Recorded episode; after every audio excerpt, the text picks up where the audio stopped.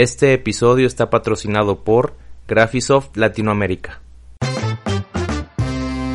¿Sabías que para 2026 entrará en vigor una ley donde se hará obligatorio el uso de modelado de información de proyectos de infraestructura pública y privada utilizando metodologías BIM en México?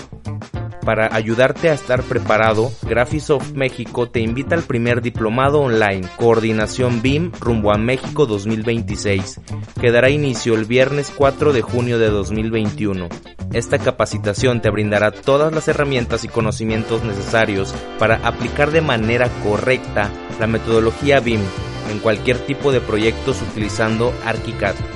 Es importante resaltar que este diplomado cuenta con valor curricular por parte de la Secretaría del Trabajo y Previsión Social. Así que ya sabes, prepárate con los expertos en BIM. Pide más información en www.graphisoft.com diagonal mx o entra a través de la liga que te dejo en la descripción de este episodio.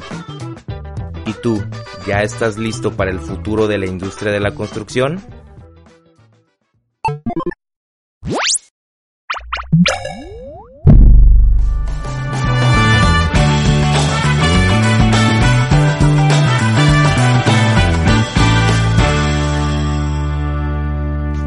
Hola, bienvenido a este nuevo episodio de tu podcast Platicando con los Inges. Si eres nuevo por aquí, me presento. Estás escuchando a Jonathan Hernández, ingeniero civil de día y creador de contenido por las noches. A veces al revés, a veces al mismo tiempo. Me siento muy contento y emocionado de arrancar esta tercera temporada con nuevos invitados cuyas historias dentro de la industria de la construcción seguramente te van a fascinar.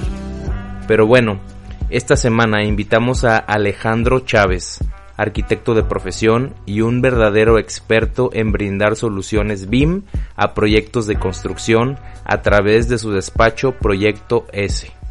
Comenzamos. Si yo le diera un minuto para presentarse, ¿de qué forma lo haría? Eh, pues de manera coloquial, como en cualquier fiesta yo creo, o en cualquier reunión, ya sea de trabajo personal. Eh, pues mi nombre es Alejandro Chávez, eh, tengo 32 años, soy originario de Veracruz, eh, viví 18 años de mi vida allá, allá vive toda mi familia. Este, la razón por la que llego a Monterrey es por un tema de la carrera, decidí estudiar arquitectura, entonces eh, conseguí una beca en el TEC de Monterrey, me vine a estudiar y bueno, llevo ya 18 años, no, perdón, 15 años acá en Monterrey, ¿no? Ya casi la mitad y, y mitad del transcurso de la vida. Ya, ya es algo de tiempo, ¿no? Yo llevo dos años y siento que, que llegué ayer. Sí, sí, sí, sí, la verdad, pues pasa rápido el tiempo. Eh, es una ciudad que, que evoluciona bastante rápido. Eh, ha ido creciendo y creciendo y creciendo y parece como, como un satélite, ¿no? Muy independiente del de, resto de la República. Pareciera que lleva un, un ritmo económico muy distinto a, a, además este estados de la República. Yo vengo de Tabasco y el año pasado, bueno, de para fin de año fuimos de visita, mi novia y yo, y vi un cambio bastante brusco con respecto a lo que a lo que menciona, lo que es pues la infraestructura, la economía, el ritmo del el ritmo de vida de la pues de la misma ciudad como tal, siento que aquí es mucho más rápido He, he estado también de visita en, en, el DF, vivía ya un tiempo también en mi niñez y sí recuerdo que es, se asemeja bastante ese ritmo de vida pues acelerado, eh, muchísima gente, muchos, muchas zonas de tráfico también. Claro. Y creo que eh, en lo particular y en lo que se refiere a la, a la, industria de la construcción, pues ahorita siento, bueno, al menos pues desde mi perspectiva, acabo de, acabo de llegar hace dos años casi, siento que pues que aquí hay mucho crecimiento, o sea, donde quiera que volteo hay una construcción, que si un edificio, que si este departamentos, casas, más a las afueras de la ciudad, me imagino que hay más construcciones industriales. Entonces, sí, será lo que a, lo que se refiere cuando dice que pues es un eh, hay mucho crecimiento en esta ciudad y qué lo motivó a, a venirse para acá. Eh, bueno, pues digo, básicamente eh, el hecho de crecer en una ciudad eh, como Veracruz, que bueno, es uno de los puertos más importantes de, del país, Veracruz y Manzanillo. Eh, y a pesar de ser un, puerto bastante importante, pues precisamente la industria gira en torno a eso, ¿no? Gira en torno al tema portuario, a relaciones internacionales. Y bueno, no era el giro realmente de lo que yo buscaba en el torno arquitectónico. Eh, siempre he sido como una persona que me gustan mucho los retos, las cosas nuevas, las cosas que, que me hacen salirme de mi zona de confort, porque cuando empiezo a entrar en esa zona de confort, yo mismo me incomodo, ¿no? Y, y empiezo a buscar eh, qué me hace sentirme este, con la mente ocupada, eh, pensando cosas nuevas, qué cosas innovaciones podemos tener y demás. Entonces el hecho de llegar a una ciudad que se compone de, cinco municipios principales, ¿no? Es una ciudad conurbada, eh, cinco municipios, diferentes este, temas. Eh, algo que me sorprendió mucho al llegar aquí es que eh, em, la ciudad está muy dividida, norte, sur, oriente, poniente, este, y realmente está creciendo para todos lados, o sea, te vas al norte, Escobedo, y hay nuevos fraccionamientos y cada vez más y más y más va creciendo, va creciendo la mancha urbana. Eh, al sur ni se diga, eh, al poniente de la ciudad, este es impresionante y al oriente, bueno, todo el tema industrial, todo lo que está creciendo para allá, para Podaca. Y bueno, ahora después de ese crecimiento y esa mancha urbana, este, en expansión horizontal, ahora regresamos al centro con esta nueva, este, eh, modalidad inmobiliaria Vertical. Que, empieza a crecer ya con temas verticales eh, y claro pues todo eso son retos no son nuevas cosas nuevos edificios que va muy de la mano con arquitectura con ingeniería eh, y bueno eso es lo que lo que realmente me mueve y digo oye pues esta es la ciudad en la que en la que quiero estar. En la que quiero estar, Sí, algo similar me sucede a mí. A mí me, me fascina esta ciudad. Desde bueno, la imagen que yo tenía desde, desde el sureste del país y voltear a ver hacia el norte, al menos desde redes sociales, desde lo que te platican y todo, em, y todo lo que se menciona que hay acá, dices, wow, y entonces cuando vienes acá ves, pues, el, la, que no era nada, pues, mentira, ¿no? Era, era un reflejo de lo que estaba sucediendo acá. Pero bueno, arquitectura, ¿qué, qué lo motivó pues a elegir arquitectura y no ingeniería civil? Bueno, a nosotros nos pasa que de, eh, cuando estamos a punto de decidir pues qué hay, eh, pues qué vamos a estudiar, los ingenieros están entre arquitectura o ingeniería civil y al revés también los arquitectos están en la disyuntiva de si pues vámonos a, a la ingeniería o a la arquitectura. En su caso, ¿qué fue lo que pues, ¿qué, le llamó de la arquitectura? Eh, pues mira, más que en sí la carrera de arquitectura, me considero una persona creativa, ¿no? Siempre estoy en constante movimiento mental, en el sentido de que siempre estoy ejercitando la mente, siempre estoy pensando qué cosas nuevas, qué, qué cosas nuevas vienen. Eh, y eso en la carrera de arquitectura, pues eh, la creatividad es el motor principal de esa carrera, ¿no? Qué nuevo proyecto, cómo lo vas a resolver. El tema de la solución de problemas, eh, ese es como el, núcleo que me mueve. Entonces lo encontré primeramente en la carrera de arquitectura como el ramo de diseño arquitectónico que me encanta, me fascina. Casi toda la parte de, la carrera de arquitectura pues me enfoqué muchísimo en ese ramo de diseño, muy especialista en la parte de diseño, porque bueno, tú sabes que en arquitectura pues se divide como realmente cuando la gente piensa en arquitectura, primeramente piensa en diseño, ¿no? Sí. Pero cuando entras a la carrera de arquitectura te das cuenta que tiene em, un abanico de posibilidades impresionantes, ¿no? Hay arquitectos financieros, llamémosle desarrolladores, por ejemplo, que se encargan de hacer mixes de unidades, oye, cuántos metros cuadrados les voy a meter, qué área es vendible, qué áreas no es vendible eh, y cómo conviene para el negocio inmobiliario. Este, esa es una rama, una especialidad casi podemos decirle, hay arquitectos que se van por el ramo de la construcción, por el ramo técnico, por el ramo del diseño. Eh, y bueno, realmente a mí lo que me mueve es eh, arquitectura en la parte de diseño. Este, tenemos un, despacho de arquitectura eh, en el que hacemos diseño arquitectónico y además de ese está Proyecto S que ahí hacemos todo lo que son soluciones BIM todo el tema de eh, modelado de información para un edificio, una base de datos, por así decirlo, en donde no solamente es un tema eh, meramente BIM, sino que se vuelve un tema técnico. ¿Cómo funciona esto? Pues es una construcción digital. Para poder construir de manera digital, pues tienes que saber cómo se construye de manera física, ¿no? Y no solamente es saber eh, cómo va un muro, cómo va un acabado, cómo van unos niveles de losas, cómo, cómo se construye de manera civil, ¿no? También es meterse a cómo funciona el edificio, cómo va a operar y cómo van a funcionar las instalaciones de una mejor manera, ¿no? Entonces, eh, bueno, primeramente, eh, contestando a tu pregunta, me metí por la parte creativa a diseño arquitectónico y estando dentro me doy cuenta del abanico de posibilidades que hay y me empieza a llamar también la parte técnica, este, la parte donde más problemas pudiera haber, este, donde más dificultades, eh, como si me llamara la atención el camino difícil, ¿no? Cómo llegamos al, del punto A al punto B por el, por el terreno más escarpado, el, el, el peor posible, ¿no?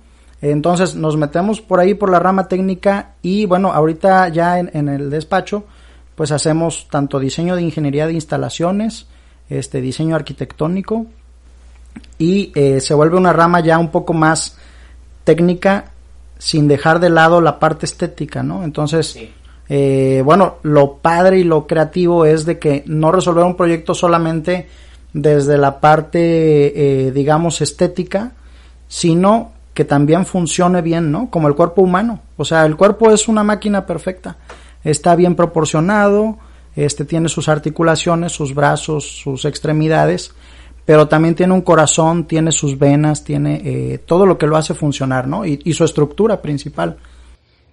Sí, es interesante porque a grandes rasgos, si un, por ejemplo, un estudiante, poniéndonos en su lugar, pues a lo que, a lo que se logra apreciar sobre todo si estás fuera de, esta industria, si no tienes como que un contacto previo o no tienes conocidos familiares, pues podrías em, definir pues que la arquitectura pues solamente es la parte estética y que se vea bonito y lo demás, los, la resolución de problemas específicamente eh, solamente lo puede hacer la ingeniería civil, los ingenieros civiles. Y la verdad, al día de hoy te puedo decir que eh, he encontrado en mi camino, de hecho trabajo entre puros arquitectos.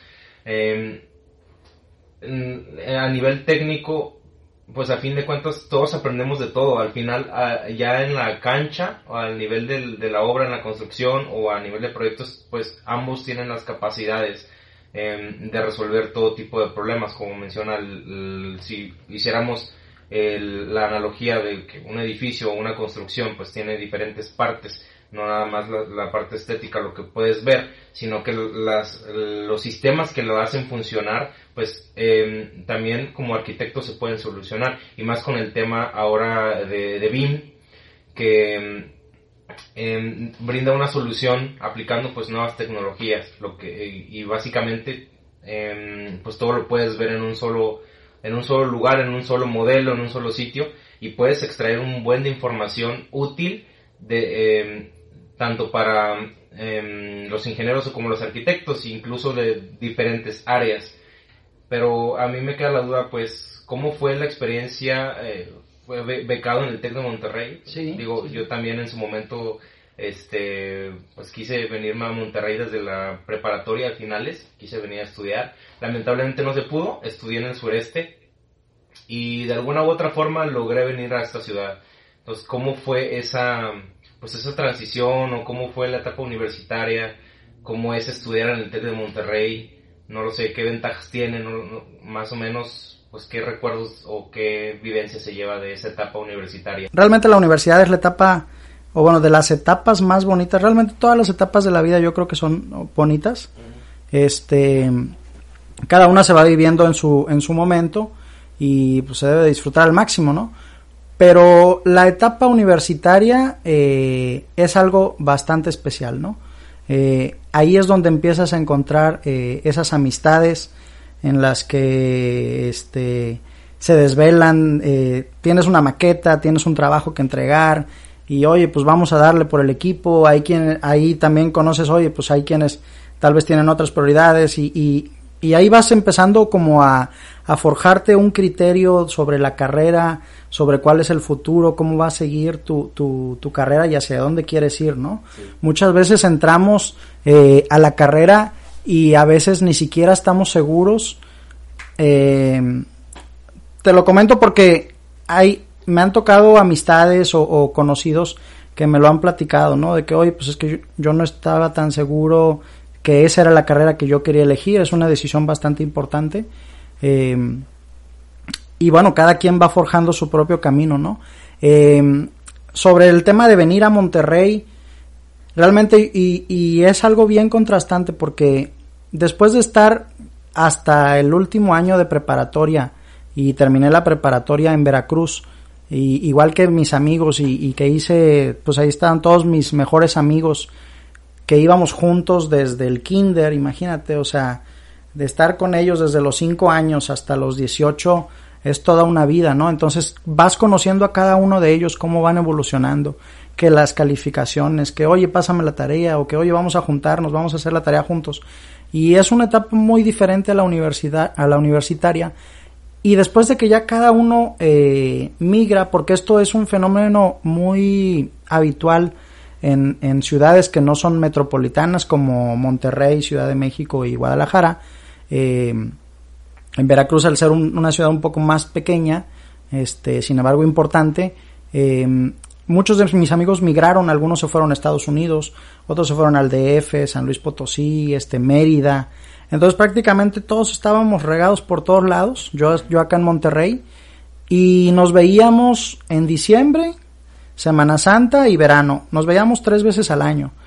Y llegábamos y nos contábamos todas nuestras historias, nuestras anécdotas.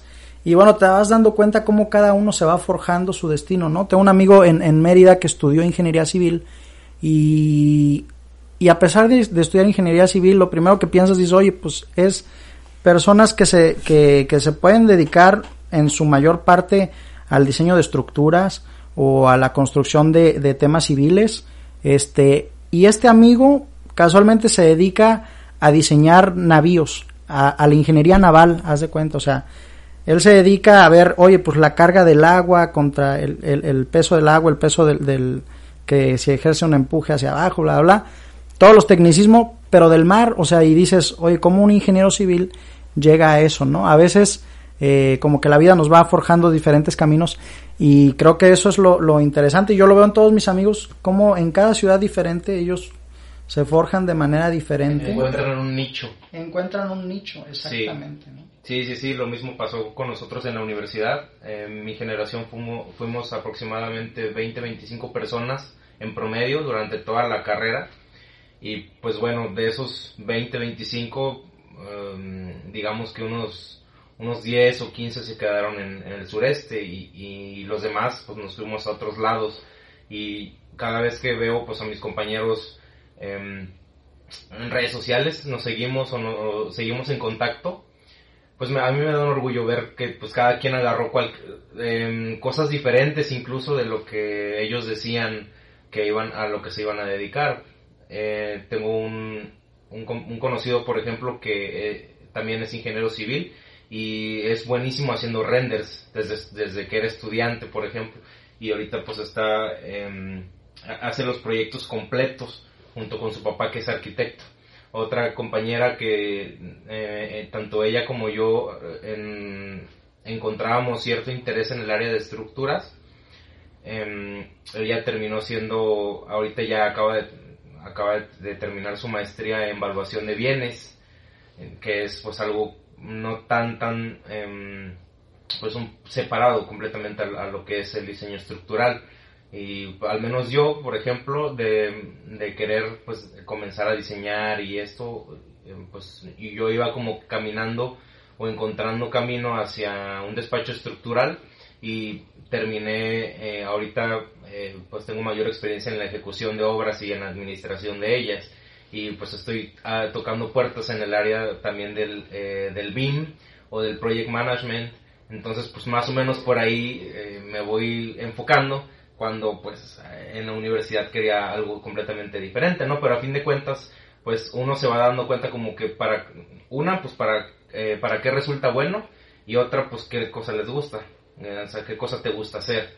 Pues el, el ejemplo, pues estamos aquí un, un, sábado por la tarde, cuando pudiéramos estar descansando, no lo sé, y este, eh, algún otro compromiso, y estamos grabando este, este podcast, que es algo que a mí en lo personal me fascina bastante. Entonces, digo, pues cada quien va encontrando un nicho diferente, pero a fin de cuentas enfocado a la industria de la, de la construcción.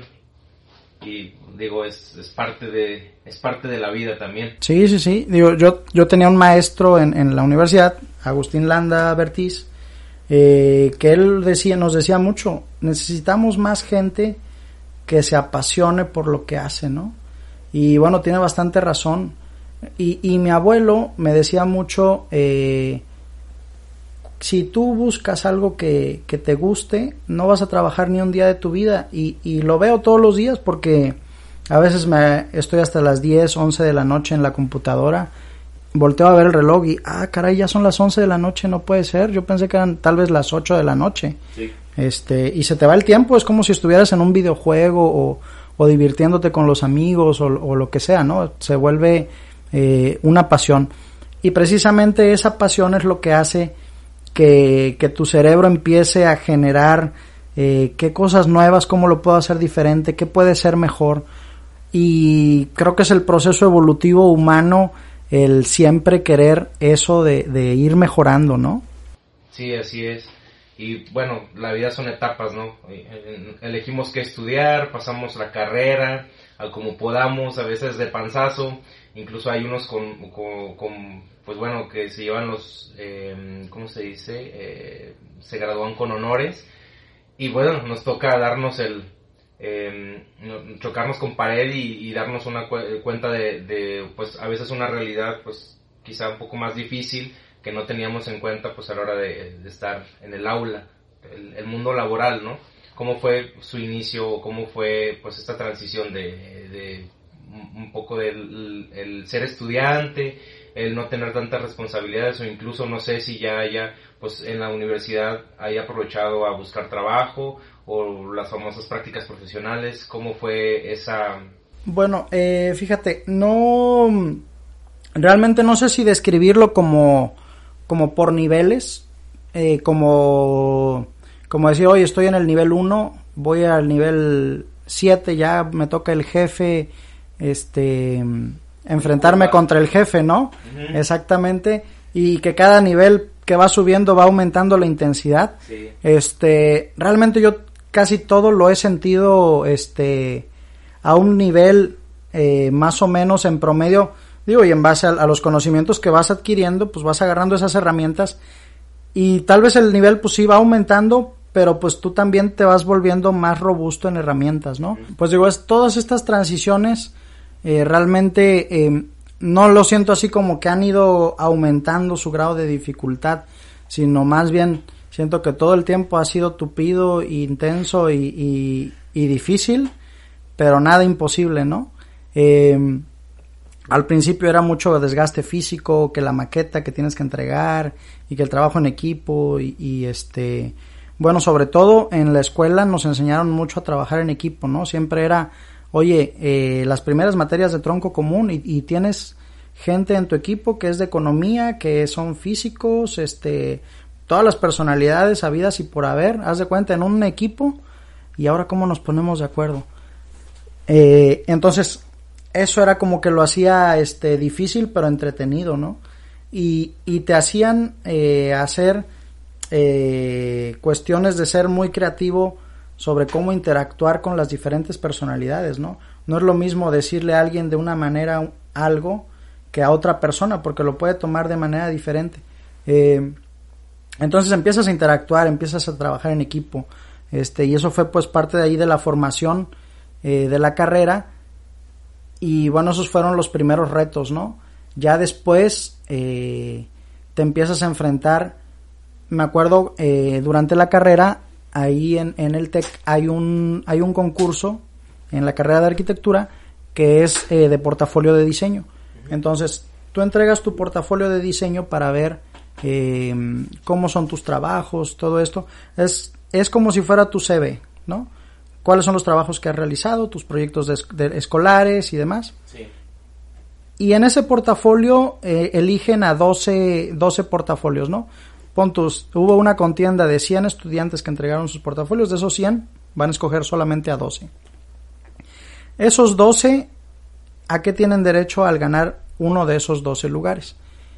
Pues hay un convenio probablemente con 12 despachos del mundo, incluyendo despachos mexicanos, en los que el primer lugar es el primero en escoger, segundo lugar y así sucesivamente hasta juntar las 12 personas, ¿no?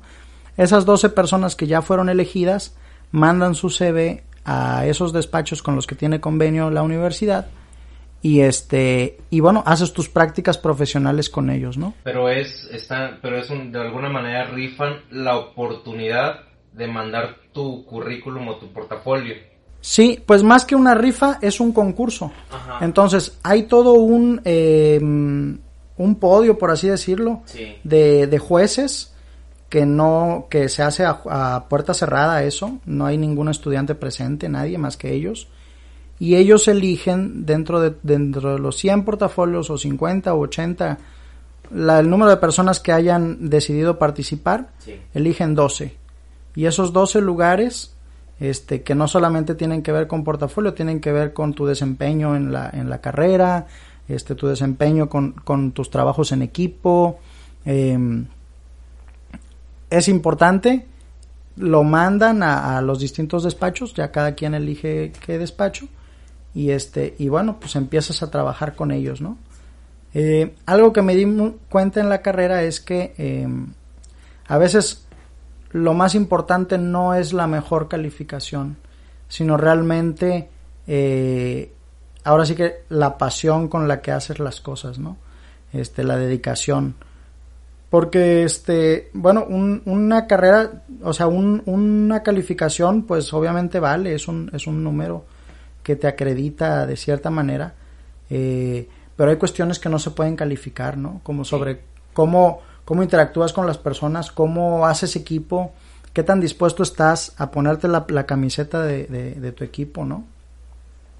Y esas cosas a veces no hay, este, eso no entra dentro de la calificación que nos ponen en la boleta, ¿no? Sí, son cosas que no se pueden medir. Exactamente. Entonces, eh, bueno, me tocó irme a París, a un despacho que se llama Dietmar Feistinger. Es un despacho de puros gente de Austria y de Alemania. Está su sede en París. Eh, y bueno, llego con ellos. Eh, como sabrás, pues los alemanes y los austriacos, este, son, es una cultura, pues no por nada son de los del primermundistas, ¿no? Son muy disciplinados y, y me tocó muy, muy gracioso realmente eh, al llegar ahí, pues yo veía que todos estaban clavados en su trabajo, o sea, daban las nueve de la mañana, empezaba el horario laboral y todos estaban clavados, bien concentrados. No había ese tema que pasa mucho en Latinoamérica, ¿no? Somos una cultura completamente diferente y oye, pues, ¿cómo estás? Y que el cafecito y que oye, ¿cómo, ¿qué tal tu fin de semana? Y vamos a platicar, ¿no? O sea, todos callados. Ahora sí, a la hora de la comida, oye, vamos a comer juntos y todo eso y platicábamos normal, ¿no? Este, pero sí era muy estricto, muy riguroso y muy disciplinado, ¿no? Entonces, esos son de los contrastes más grandes que, que, he este, visto. ¿No como incómodo? No, hasta eso no, fíjate. De hecho, eh, les aprendí mucho en el sentido de tratar de ser muy, muy concentrados en nuestro trabajo. Sí, o sea, eh, muy disciplinados en las horas realmente efectivas de trabajo, eh, muy concentrados y es, es algo de, lo, de la cultura que tratamos de inculcar en la oficina, ¿no? Eh, vamos a ser disciplinados, no trabajamos por horarios, pero sí tratamos de que la programación de los proyectos nos permitan también tener un equilibrio eh, de vida, ¿no? En el sentido en el que, obviamente, como en todos lados, hay momentos en los que dices, oye, tengo una entrega y me tengo que desvelar, pero no es de que, oye, lunes, martes, miércoles, jueves, todos los días me tengo que desvelar, oye, pues algo estamos haciendo mal, ¿no? O somos muy lentos o no, o algo está pasando, o tenemos muy apretados los tiempos eh, que no permiten eh, descansar la mente, ¿no? Entonces, eh, eso es parte de los, de los grandes contrastes que, que he vivido y que me han enseñado bastante, ¿no? ¿Y cuánto tiempo estuvo allá? Bueno, estuve ocho meses trabajando ahí en, en el despacho de Dietmar Festinger, mismo despacho, pero realmente eh, yo lo que quería o mi interés de ir allá era para aprender de, ellos, ¿no? Yo siempre he sido muy agradecido eh, en el sentido en el que, oye, pues si he tenido esta oportunidad de que de esas 100 personas fui uno de los 12 eh, y pude extraer un granito de arena de allá, déjame sembrarlo acá para traérselo a esos otros 100 o a los demás mexicanos que hay, ¿no? ¿Por qué no traer eh, lo del primer mundo para que nosotros también lo seamos? Porque lo tenemos todo para hacerlo. Este, pero hace falta también eh, empezar a traer esas ideas. Entonces, yo lo que dije, oye, pues si fui uno de los pocos afortunados que, que, tuvo esa oportunidad, pues hay que también tratar de, de, traerlo a la sociedad, ¿no? Con, con mi gente, con los nuestros y, de qué maneras lo, lo, tratan de implementar, por ejemplo, en sus proyectos o en su, pues en su despacho. Bueno, precisamente eh, con la manera de trabajar en equipo, tratar de ser bien concentrados. Eh, lo que te comentaba es eh, que trabajamos por compromiso. Eh, sí hay un horario de oficina, con tu de 8 a 5 de la tarde. pero si alguien quiere llegar a las 9, no hay ningún problema, ¿verdad? Si alguien se quiere de repente ir un fin de semana a Cancún, a Bali o a donde quieran, no hay bronca. Siempre y cuando exista ese compromiso de decir, oye, yo tengo una responsabilidad, de tengo una entrega para tal fecha, oye, si le adelanté bastante, oye, no tengo bronca, ¿no? me, da me da el tiempo, yo, yo mismo administro mi tiempo, ¿no? Este, entonces sobre esa filosofía es la que, la que trabajamos. Se trata también de que de que somos personas, tratamos de, de, vivir y administrar nuestros propios tiempos. ¿Es proyecto S o proyectos S? Proyecto S en singular. Proyecto S. ¿Por qué, la S? Pues mira, la S eh, viene de un tema de, eh, de sustentabilidad, no en el término meramente verde, sino sustentabilidad de, sustento, ¿no? O sea, todo tiene un porqué, una justificación. Eh, si te moví un muro para 5 grados a la derecha, 5 grados a la izquierda, tiene un porqué, ¿no? Porque tal vez vas a tener más confort. Eh, pueden haber miles de razones por las cuales eh, se justifique uno u otro movimiento, ¿no? Y eso tiene que ver mucho también con el tema BIM, donde entran temas que dices, oye, a ver, ya estoy viendo todo el abanico de posibilidades, tengo aquí todas las opciones, pero si me voy por este camino va a pasar esto, si me voy por este camino va a pasar este. Esta es la mejor opción posible para el proyecto, ¿no? Ni siquiera para el cliente, al proyecto le conviene esto.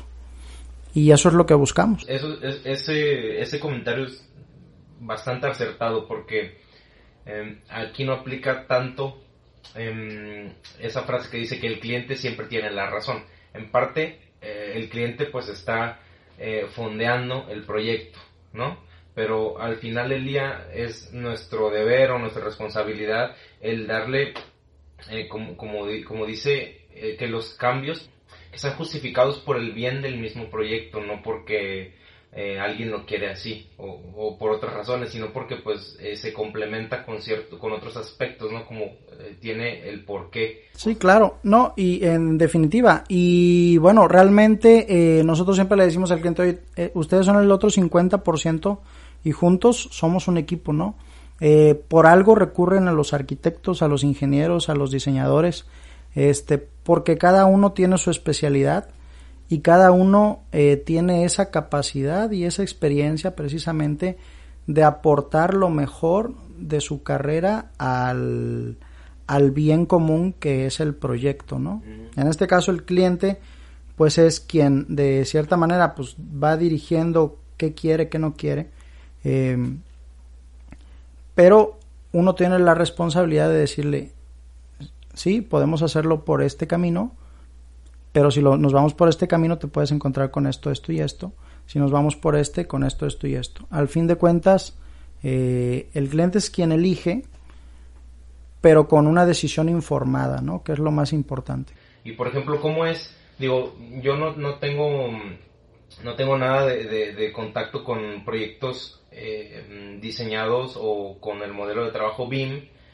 Me ha tocado ver modelos eh, para diferentes concursos eh, y, se me hace, de entrada visualmente se me hace mucho más fácil el poder ubicar, em, el poder cotizar, por ejemplo, los proyectos o la parte que, que tengas que cotizar porque pues de entrada ves el modelo y ves cómo está distribuido y, te acelera mucho más las cosas. Eso lo veo desde el punto de vista de alguien, pues no sé, de una constructora o de alguien que quiere, no sé, un analista de precios unitarios.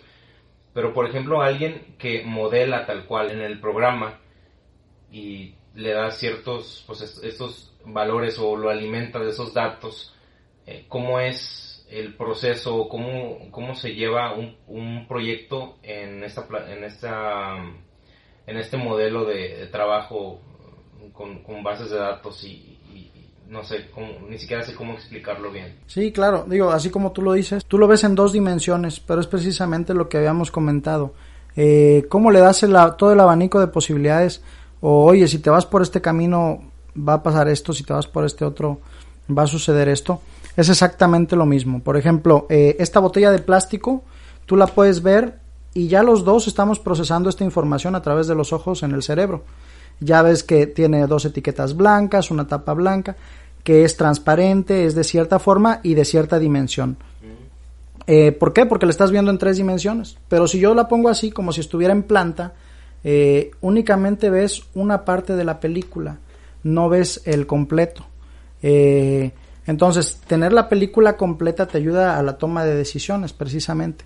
Entonces, conforme van las etapas y la evolución de un proyecto desde su concepción principal, porque tú sabes, eh, por ejemplo, en arquitectura no hay proyecto eh, terminado, si, todo es mejorable, siempre. obviamente hay tiempos que marcan cuándo se debe terminar un proyecto, pero no por ello significa que, que no tiene puntos que mejorar, ¿no? Siempre la creatividad nunca se detiene y este y digamos, por ejemplo, esta misma botella, eh, si yo le quito la tapa, vamos a decir que es parte de, de unas de las decisiones del cliente, vamos a quitarle la tapa, ya evolucionó el proyecto, ¿no?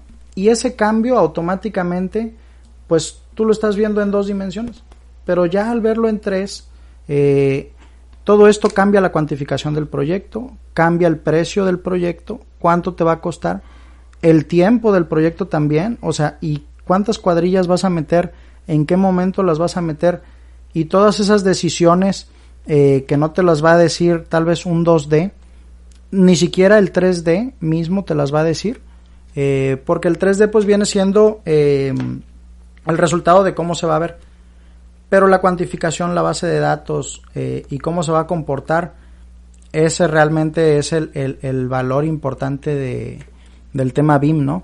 Y tenerlo en tiempo real. Tú le quitas la tapa y ya en tiempo real te está diciendo, pues tenemos tanto eh, de cuantificación, ¿no? Es como si estuviera interconectado, es un sistema. Es, un, sistema, exactamente. un sistema con diferentes partes interconectadas entre sí. Entonces, tú le quitas la tapa, pues afecta incluso a la parte más baja, ¿no? Y en diferentes aspectos, como decía, costos, tiempos, este... Mm, mm, ¿qué, otras cosas? El costo, el tiempo. Costo, tiempo y calidad. Calidad. Eh, que son las tres primordiales. Eh, ahora, hay muchas cosas que para poder llegar a hacer esta botella no, están, no estamos viendo plasmadas, digámosle, en este modelo, ¿no? Eh, no estamos viendo aquí la máquina que ensambla la botella, no estamos viendo al personal que el que va a operar esa máquina eh, y todo ese personal y todas esas máquinas vamos a llamarle como otra etapa del BIM donde ya no es BIM sino es BAM, ¿no? Un modelo es Building Administration Modeling, ¿no? Donde ya empiezas a modelar la simbra, eh, al metes a las, al número de personas, número de cuadrillas que van a intervenir en el proyecto, eh, modelas el contexto. Precisamente eh, hace unos días sacamos, porque, bueno, parte de lo que hacemos en Proyecto ese, que no te comenté, es topografía, ¿no? Y muchas personas nos preguntan, oye, pero ¿por qué topografía? ¿Qué tiene que ver con el BIM? Este, son dos cosas diferentes y demás, ¿no? O sea, y la respuesta realmente es que no. Un topógrafo, haz de cuenta que es, es un traductor. No hay otra manera de describirlo. Un topógrafo es un traductor entre la realidad y lo virtual. Y entre lo virtual y la realidad. Porque tú le pasas al topógrafo coordenadas, datos, y él se encarga de plasmarlas en la realidad, ¿no? A través de una estación, empieza a marcar los puntos, aquí es donde va el eje, aquí va así, Em, y, se empieza a construir el proyecto. Entonces, eh, precisamente lo que te comentaba es, empezamos a sacar un levantamiento de, la vialidad porque para este tenemos un proyecto de, es vertical, de 22 niveles, tienen sus descargas pluviales, sus descargas sanitarias, y bueno, para saber a qué nivel va a descargar la, la descarga pluvial, pues necesitas saber a dónde la vas a descargar, ¿no? Entonces eh, se pide un permiso al municipio, se saca el, levantamiento de puntos de, la vialidad y del, y del tubo que va por debajo, eh, que es la descarga municipal, para saber dónde está ubicada y cómo voy a intervenir. Y ahora, todos esos movimientos, todas esas obras complementarias al proyecto, eh, es costo. Y al tener todos esos datos en un modelo te ayudan precisamente a saber cuándo lo voy a hacer, cuánto me va a costar y a quién necesito para, para realizar ese, cuántas personas necesito, ¿no? Y por qué lo tengo que hacer de esa manera. Eh, entonces, todas esas cosas que intervienen para poder desarrollar la botella, digamos de nuevo, este, a veces se modelan, a veces no, y es parte también del tema del mundo BIM, ¿no? Sí, sí, sí, sí, es un, es un, es un concepto que, digo, ya, ya tiene varios años en que la gente lo menciona aquí en la industria y, justamente eh, del año pasado para acá, en lo personal, yo me he dado más acercamiento a ese tema, digo, ahorita estoy tomando una certificación para poder, este, pues, eh, comenzar a, a dar mis primeros pasos, ¿no? Digo, ahorita que, que dijo del BAM, el, el, Building Administration Modeling.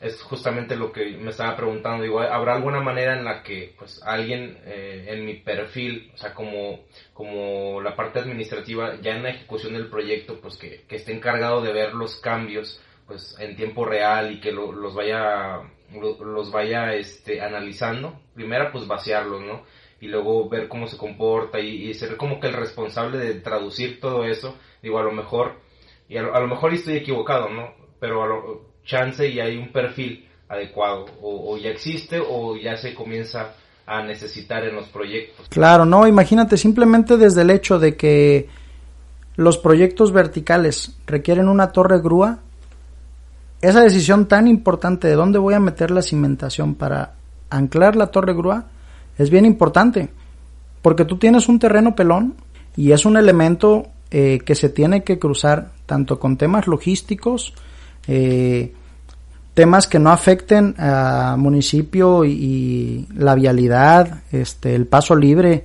y, que no sean de temas peligrosos para la gente también. Más ahorita que como comentábamos al inicio de la plática, pues estamos regresando al centro y el centro pues es una ciudad bastante viva, en el centro es de los lugares más concurridos y hay gente pasando a todas horas. Eh, hay que cuidar mucho todos esos detalles. Entonces, el modelo lo hace bastante fácil y él mismo te avisa, oye, estoy teniendo broncas aquí con, con la estructura, ¿no? Muéveme tantito para la izquierda, muéveme para atrás, para la derecha. Lo fascinante es que es en ese momento, en tiempo real, y ahí te, ahí te muestra los focos rojos y no tiene que pasar Em, no tiene que pasar algo ya en la etapa de construcción o preconstrucción cuando se den cuenta de que, oye, aquí va a haber un detalle, ¿no? Sí, exactamente. Y es, es dinero, es dinero y es tiempo, porque decirle a un ingeniero, oye, mueve la viga, y cuando y en cuánto tiempo te van a mandar los planos, en cuánto va a ser el, modelo matemático. Y y cuánto te va a salir, sí, tanto en construcción como en proyecto.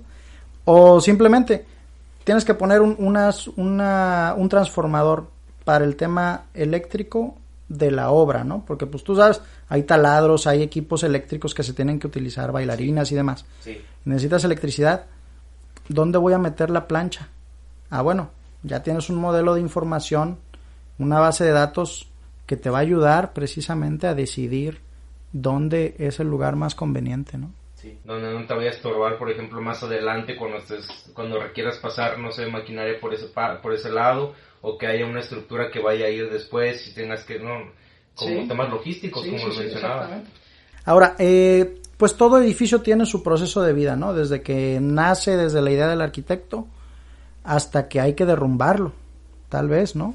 Porque va porque va cambiando la vida y ahora este ese edificio pues ya no funciona para el nuevo esquema de negocio del 2050, no sé, ¿no? Sí. Eh, entonces, eh, hay varios procesos del BIM, BIM, BAM y BOOM, Building Operation Modeling, que viene siendo el modelo de la operación del edificio. ¿Cómo funciona esto? Pues imagínate, tenemos evaporadoras, tenemos condensadoras, tenemos un chorro de equipos de instalaciones. Si no sabes cuáles son, cómo son y, dónde están, dónde los registro, este, pues vas a hacer hoyos por todos lados. Todo, eso también es costo.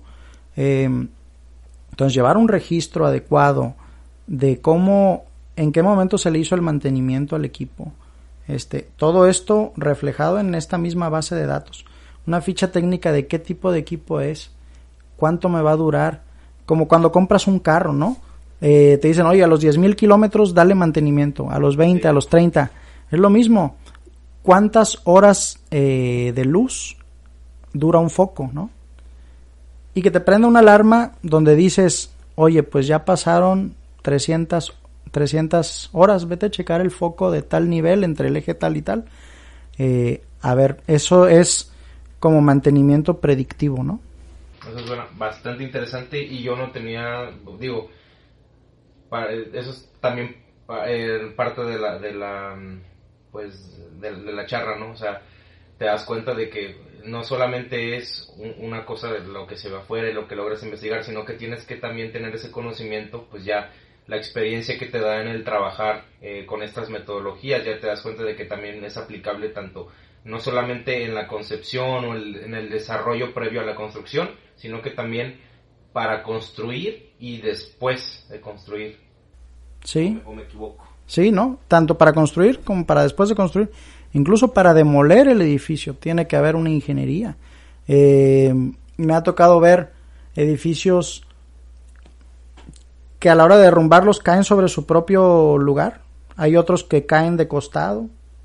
Este, y bueno, todo eso es una secuencia de ingeniería de en qué elementos estructurales necesito meter cargas detonantes, en cuántos milisegundos de, cronometrados para que el edificio caiga de esa manera, ¿no? Porque no hay que olvidar que los edificios pues están en un contexto, ¿no?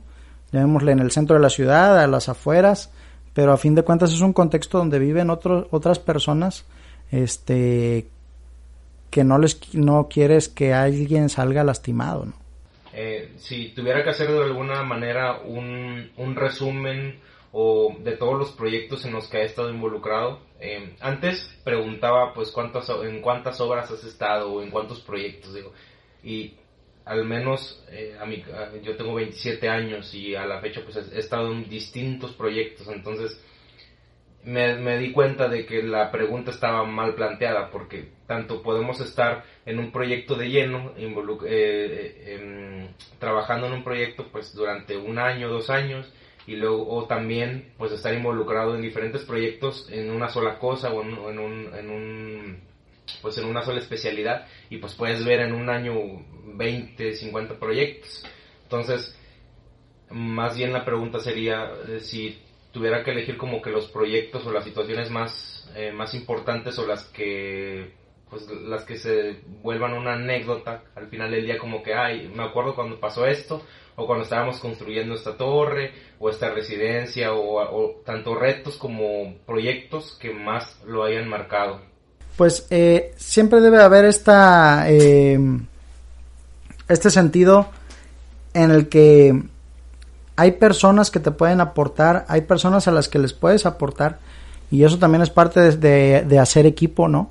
Entonces, este, el rodearte de diferentes especialidades, de diferentes especialistas y cómo les vas aprendiendo a cada uno, pues eso es toda una experiencia, ¿no? Eso es lo, lo yo creo lo más importante de las personas, este, antes que los proyectos, en el sentido en el que cada uno ha tenido diferentes experiencias, eh, y cada proyecto nuevo lo vemos como una oportunidad nueva de, de dar conocimiento y adquirir conocimiento. Sí, al final, al final de cuenta como em, tenemos una responsabilidad como tanto como personas como profesionistas de transmitir pues ese conocimiento tanto porque también todos tenemos después de la universidad seguimos teniendo maestros seguimos teniendo tutores personas a, a las que nos acercamos. Y así mismo, conforme va pasando el tiempo, de repente llegan personas a tu equipo de trabajo y te empiezan a preguntar. Y al menos yo, cuando me empiezan a preguntar a mí, yo digo, ah, yo ya soy alguien, yo ya soy ese al que le preguntan. Entonces, pues de alguna manera te sientes pues bien, te sientes orgulloso de que, bueno, ya eh, ven que de cierta manera yo puedo aportar algo y, de, y por otro lado también siento una responsabilidad pues bastante fuerte porque eh, ya al momento de, de, compartir ese conocimiento tienes que asegurarte de que pues lo hayas de entrada que lo hayas entendido bien y de que puedas explicarlo porque pues también hay personas que no saben no saben darse a entender eh, con, con, otras no eh, y al menos, eh, digo, no me dejarán mentir las personas que trabajan conmigo, yo al menos siempre encuentro diario, siempre encuentro alguna situación en la que me siento con alguien y digo, a ver, pues esto según yo lo entendí, para también eh, desfogar dudas, ¿no? Así lo entendí y esto es por esto y esto es por esto. Y de alguna manera también haces más amena la, el, pues el entorno laboral y de alguna manera también este, vas como que reforzando esa esa forma de, explicar las cosas porque al enseñar también aprendes. Entonces, este, siento que también es importante. No, digo, un, ejemplo muy básico, eh, yo respeto mucho a los médicos, por ejemplo, eh, son unas personas bastante eh, inteligentes, llenas de conocimiento, para poder entender el cuerpo humano, que es súper complejo, pues es todo un reto, ¿no? Y bueno, ahora que viene la pandemia, el, COVID y, demás, nadie está preparado para estos nuevos retos. Siempre hay preguntas. Hasta el mejor médico del mundo va a tener las preguntas, ¿no? Llega la pandemia y no es que el mejor médico del mundo ya sabía cómo resolverla en automático, ¿no? Es lo mismo exactamente. O sea, en los edificios siempre van a haber retos donde se juntan los mejores talentos, digamos, de la selección mexicana para atacar y meter goles para ese, para ese reto, ¿no? Este, ¿y cómo? Pues a través de la creatividad. Hoy yo tengo este pedazo de conocimiento, tú me puedes aportar este otro, y así es como vamos generando un, conocimiento colectivo, ¿no? Eh, yo creo que ahí es donde está lo, lo importante. Y también algo muy importante es, oye, si algo no me quedó claro, lo pregunto porque se vale preguntar, exactamente. De hecho, está mal visto que no preguntes. Exactamente, sí. O sea, a lo que voy es, ni el mejor médico del mundo, ni el mejor arquitecto del mundo tiene todas las respuestas. No existe quien tenga todas las respuestas. Existen personas creativas que, les gusta preguntar, indagar y para generar los mejores resultados posibles, ¿no? Eh, hemos estado en proyectos bastante interesantes eh, con gente de muchísima experiencia, cada uno en su ramo, y tanto yo pregunto a ellos como ellos también me preguntan a mí. Y eso es lo padre, ¿no? Como dices, oye, pues yo desde mi trinchera eh, aporto conocimiento, pero también pregunto lo que no sé y en el próximo proyecto también voy acoplando todo ese conocimiento, ¿no? Es como una cajita de herramientas que la vas llenando y llenando y llenando y llenando. Al final de cuentas, este, tienes toda la experiencia del mundo, tienes esa cajita de herramientas llena de, herramientas, pero nunca son eh, suficientes para decir, no tengo ninguna pregunta sobre cómo resolver este nuevo problema, ¿no? Sí, sí, sí, completamente de acuerdo. Y por ejemplo, si, si yo le preguntara cómo ve la industria de la construcción, digo, al menos eh, localmente, o sea, cómo, cómo ve la industria, em, ¿tiene futuro, a, no sé, a corto o largo plazo? O sea, ¿cómo, ¿cómo, la ve en cuanto a la aplicación de nuevas tecnologías o, o crecimiento, oportunidades laborales? Bueno, eh, precisamente conforme va evolucionando el mundo, vemos que, que va evolucionando la tecnología y se van implementando nuevos puestos de trabajo también que probablemente hace 10 años, hace dos años no existían. Eh, todos los temas de información, de informática, este, hace cinco años el tema de, de los influencers, pues no era algo muy común o al menos yo no me acuerdo que fuera algo súper común. Hoy en día, este, hay influencers de todo tipo. Hay quienes son para la protección animal, eh, hay quienes son para nuevas tecnologías, o sea, para cada tema y es tal como se decía en, en 1920, eh, hubo un filósofo, no recuerdo su nombre, que dijo, en, un, en el futuro, cuando vivamos en el futuro, quienes van a hacer la televisión no van a ser las televisoras, va a ser la gente común. Y ese futuro es hoy. Hoy la gente está haciendo televisión. ¿Quiénes? Los influencers, la gente que publica, lo que estamos haciendo ahorita, precisamente, eh, que tenemos esta oportunidad de, de generar conocimiento, brindar conocimiento, y, y así como habrá gente que ahorita nos está escuchando y está adquiriendo esta pequeña semilla que estamos, que estamos poniendo, pues yo también escucho otros podcasts y, me empiezo a alimentar también de todos esos temas. Entonces, eh, no solo en el tema de la construcción, yo creo que en general eh, vamos evolucionando y se van generando también nuevos puestos de trabajo. Ahora con, la con el tema de la metodología BIM, pues antes existían arquitectos diseñadores, arquitectos eh, dibujantes y ahora hay modeladores, diseñadores, hay de procesos informáticos, este, la gente de, de nuevas tecnologías, em, y así van creciendo nuevos puestos, ¿no? Simplemente, ahora, eh, y aterrizándolo ya un poco más coloquial, vas a Costco y yo le digo mucho a mi familia, oye, antes no estaba el puesto del cuate que te, que te pone el, el, el gel. o sea, eh, vamos evolucionando. Y, y, digo, lo, digo de una manera chusca, no es que sea un puesto como tal, ¿no? Pero eh, se van teniendo nuevas necesidades y no por el hecho de que la tecnología avance viene a, cortar trabajos, al contrario, esa tecnología requiere de operadores, requiere de personas eh, con una expertise amplia para poder operar esos sistemas que al fin de cuentas son herramientas. De, eh, como dato curioso, el otro día estaba en Instagram y me salió una historia. Ya, ya, ve, ya ve que él puede pagar para campañas y que salga a diferentes este, personas que cumplan con el perfil. Entonces de repente me salió una, una vacante de trabajo este, de una constructora y que decía solicitamos creador de contenido. Dije, en unos años, o sea, cuando yo comencé a, grabarme, a compartir, pues, mis experiencias a través de, videos, porque todo civil inició en YouTube y ahora, eh, digamos que de alguna manera, pues, se ramificó con este podcast. Este, de alguna manera, cuando inicié todo esto, pues, no había mucho hacia dónde, hacia dónde voltear. Realmente, muy pocas personas hacían videos que hablaran sobre la construcción o sobre sus experiencias y esto y el otro. De alguna manera me sentí solo y jamás, jamás me imaginé ver eh, algo como, como lo que me pasó el otro día. O sea, ahorita mismo ya surge la necesidad de que tengamos comunicación de nuestros trabajos, de nuestros proyectos, de cómo vamos, los avances y esto, y de alguna manera generar ruido y, mostrar a, al mundo lo que, lo que nosotros como profesionistas en la construcción estamos haciendo.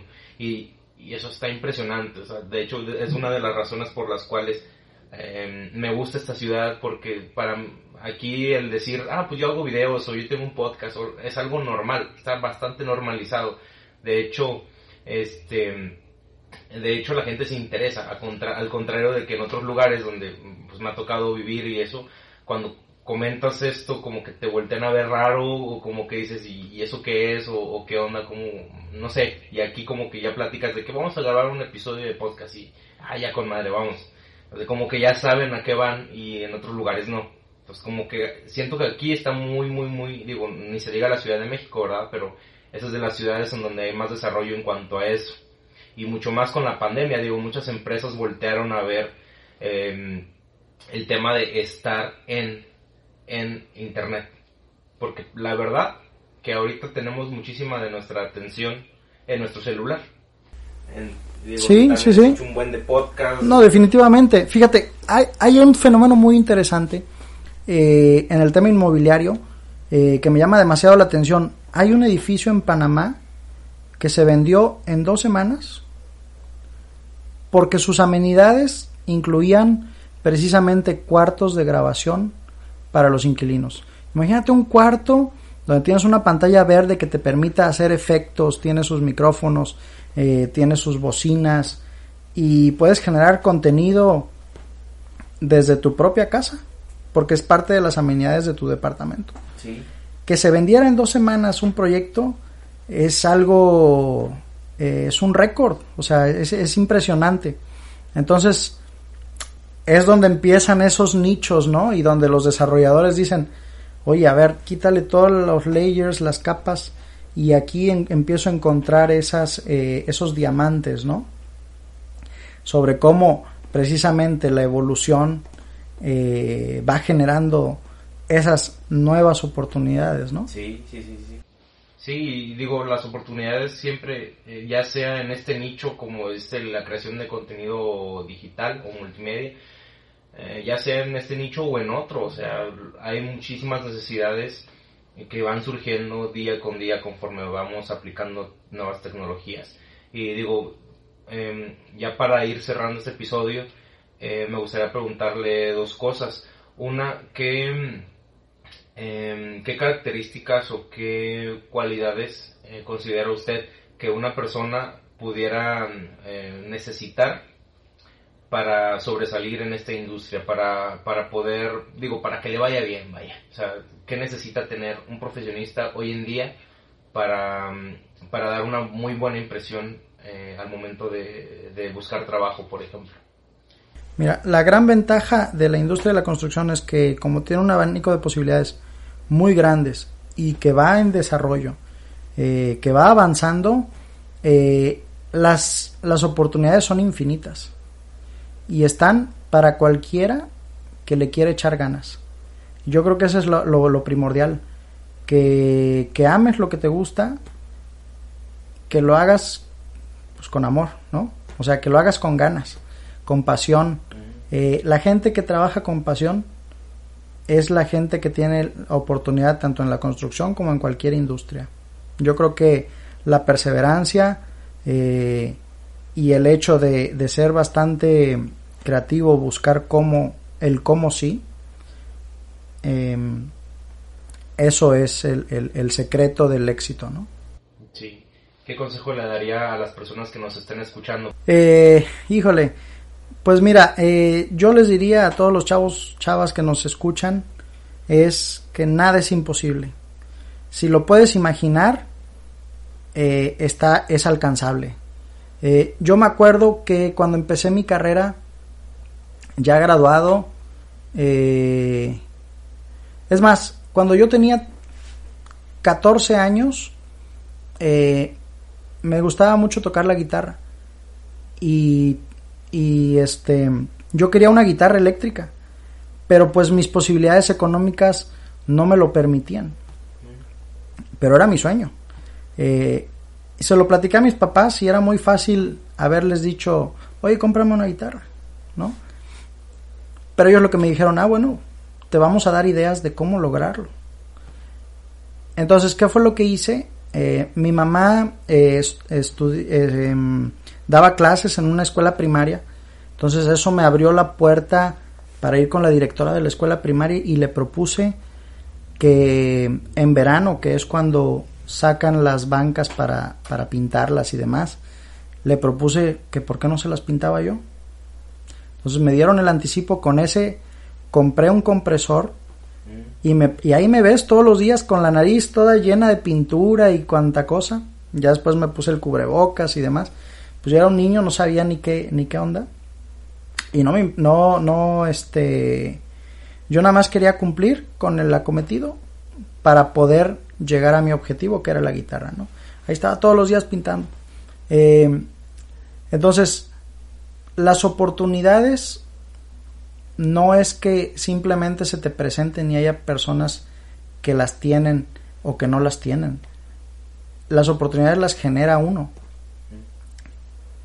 Yo les diría, chavos, quítense la pena con quien tengan que hablar. No se olviden que todos somos personas.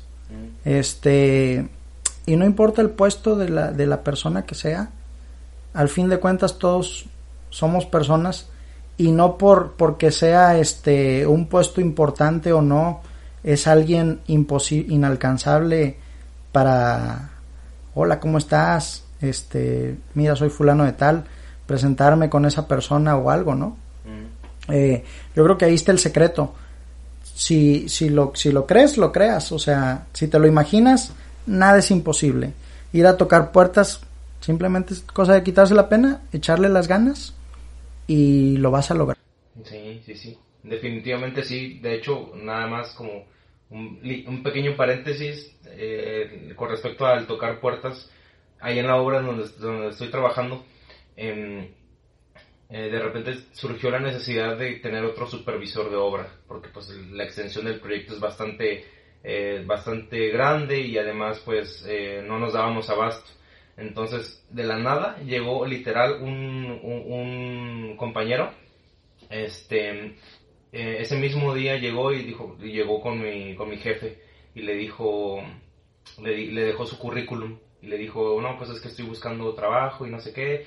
Y este, y, lo que siento que ahí lo que hizo clic fue que le dijo, no, yo lo que quiero es trabajar, este, quiero experiencia y si quieren no me pague. Entonces, pues yo creo que fue más eh, por la, la, energía o el entusiasmo de que, pues, chingado, yo quiero buscar, o sea, quiero trabajar, quiero ganar más experiencia. Y el, al otro día, eh, de repente me, me, me presentaron a un nuevo compañero y era él. O sea, y te, y te das cuenta de que, pues es que esas oportunidades muchas veces no es, o no, no es, eh, están tan escondidas que dices, pues solamente el que, el que la fue a buscar hasta, hasta, o sea, lo que tuvo que hacer este, este ingeniero para, em, para poder encontrar esa oportunidad, pues literal, fue al pie de obra y habló con el superintendente y le expresó lo que, o sea, su necesidad, ¿no? Y en este caso, pues lo, lo fue a buscar y lo encontró. Claro, no, y, y precisamente con ese ejemplo te das cuenta de que cualquier persona somos 4 millones de habitantes en Monterrey, zona metropolitana. Cualquiera de esos 4 millones que hubiera ido en, e, eh, a, tocar esa puerta usando esas palabras mágicas, cualquiera de esos 4 millones se hubiera llevado ese trabajo. Simplemente es de aventarse. Sí, sí, sí. sí. Y bueno, para ir cerrando este, este episodio, eh, una última pregunta. ¿Cómo se ve eh, Alejandro Chávez en el futuro? Cómo, cómo se, en qué proyectos, pues, no sé, a futuro, pues, qué planes tiene, cómo em, quiere seguir involucrándose en, estos proyectos eh, desde el lado de, BIM, que sigue en la vida de, Alex Chávez. Eh, bueno, digo, em, seguir evolucionando, tanto a nivel personal, profesional y en todas las índoles. Eh, algo principal de lo que buscaría sería siempre la, búsqueda del equilibrio, ¿no? Eh, estar en equilibrio en todos los aspectos de tu vida. Y bueno, hablando en el tema profesional, pues eh, sí, obviamente seguir buscando, seguir eh, en esta fase de la, de la tecnología y viendo cómo apoyar de nuevas maneras a los siguientes proyectos, ¿no? No sabemos tal vez en 10 años o en 20 años ya podamos empezar a generar edificios en el espacio, este, en la luna tal vez, ¿no? Entonces, estamos listos para, para esos retos. Sí, sí, para lo que se venga, realmente. Pues bueno, muchísimas gracias por, haber, eh, por habernos acompañado en este episodio más. Estoy seguro de que, de, que los escuchas lo disfrutaron bastante. En lo personal, yo, yo estoy eh, muy satisfecho con esta charla que tuvimos. Em, y pues bueno, nada más que despedirnos. De nuevo agradezco su visita y eh, yo creo que sería todo por este, por este episodio. ¿Algo más que quisiera agregar? No, pues muchas gracias Johnny por, por invitarnos. Eh, me da mucho gusto platicar con gente como tú. Este, y yo le recalco en, en los radioescuchas, eh, échenle ganas, chavos, nada es imposible. Muchas gracias. Hasta aquí llegó el episodio de esta semana. Espero que lo hayas disfrutado tanto como yo. Muchísimas gracias por tu tiempo, por tu apoyo y aprovecho para recordarte que visites nuestro sitio web www.todocivil.com en donde encontrarás más información, más anécdotas, más historias, más experiencias de la mano de los profesionistas que componemos o que representamos la industria hoy en día. No sé desde dónde me escuches, pero por si las dudas, yo me despido con los buenos días, buenas tardes o buenas noches.